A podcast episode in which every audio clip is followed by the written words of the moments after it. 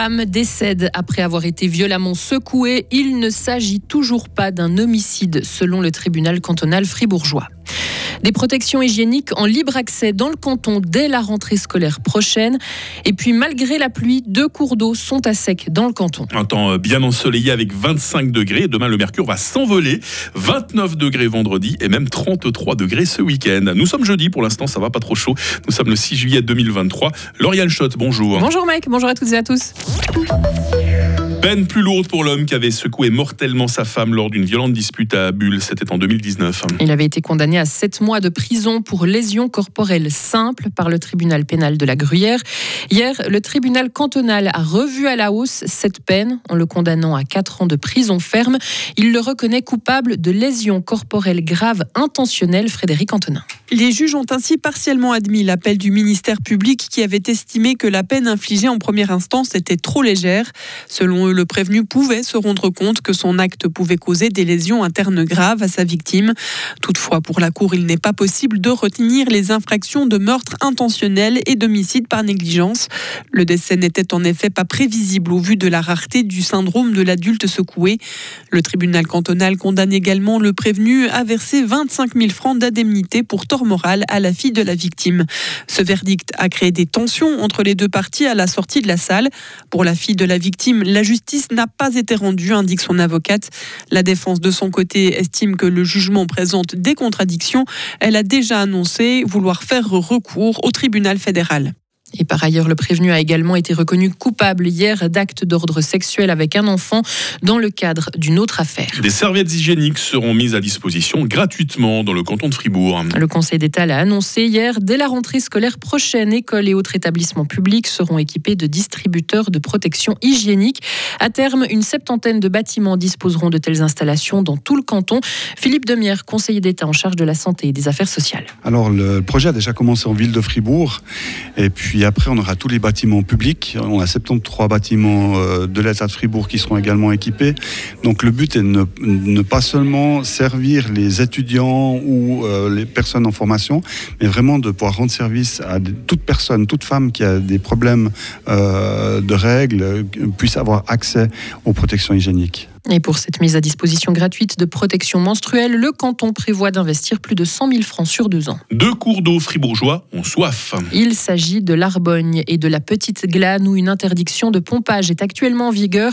Ce genre de décision est devenu de plus en plus courant au fil des ans. Depuis 1998, il y a eu 15 années de sécheresse hydrologique.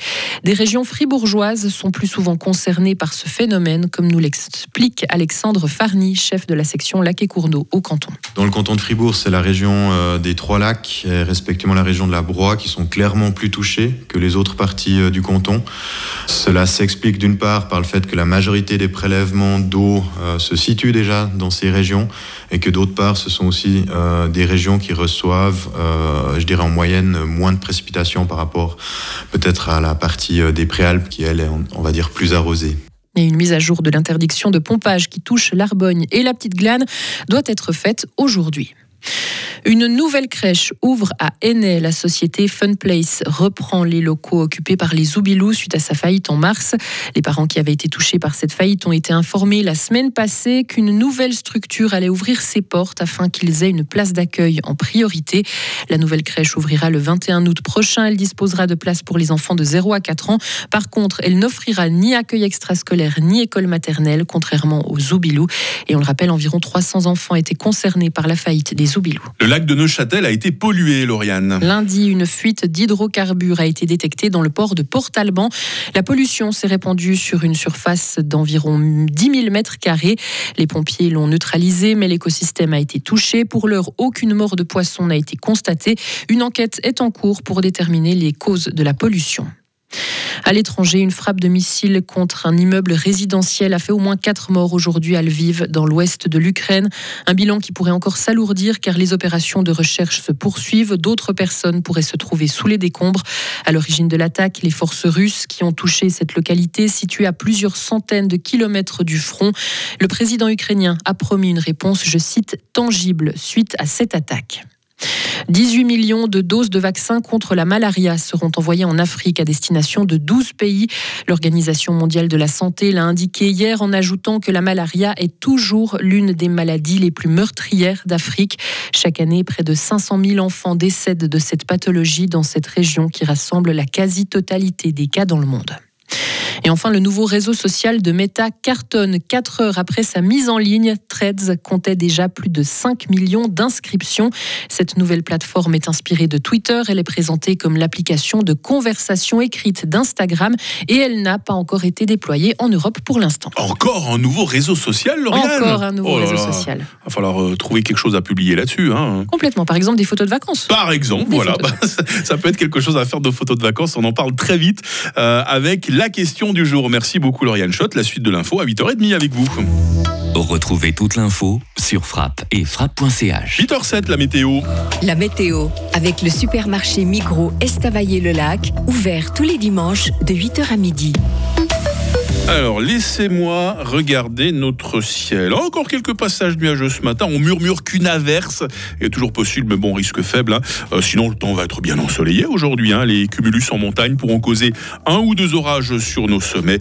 Les maximales aujourd'hui, 25 degrés. Demain, vendredi, sera bien ensoleillé.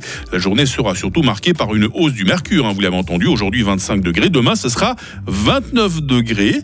Des orages sont attendus en soirée et ce jusqu'en pleine. Et puis le week-end s'annonce encore plus chaud. Il pourra faire jusqu'à 33 degrés euh, samedi et dimanche. Je vous vois déjà en train de transpirer, mais j'ai une bonne nouvelle pour les personnes qui n'aiment pas trop la canicule. Il fera un peu moins chaud la semaine prochaine. Nous sommes jeudi 6 juillet aujourd'hui, 187e jour. C'est la fête des Mariettes. Le jour s'est levé à 5h44 et il fera jour jusqu'à 21h20.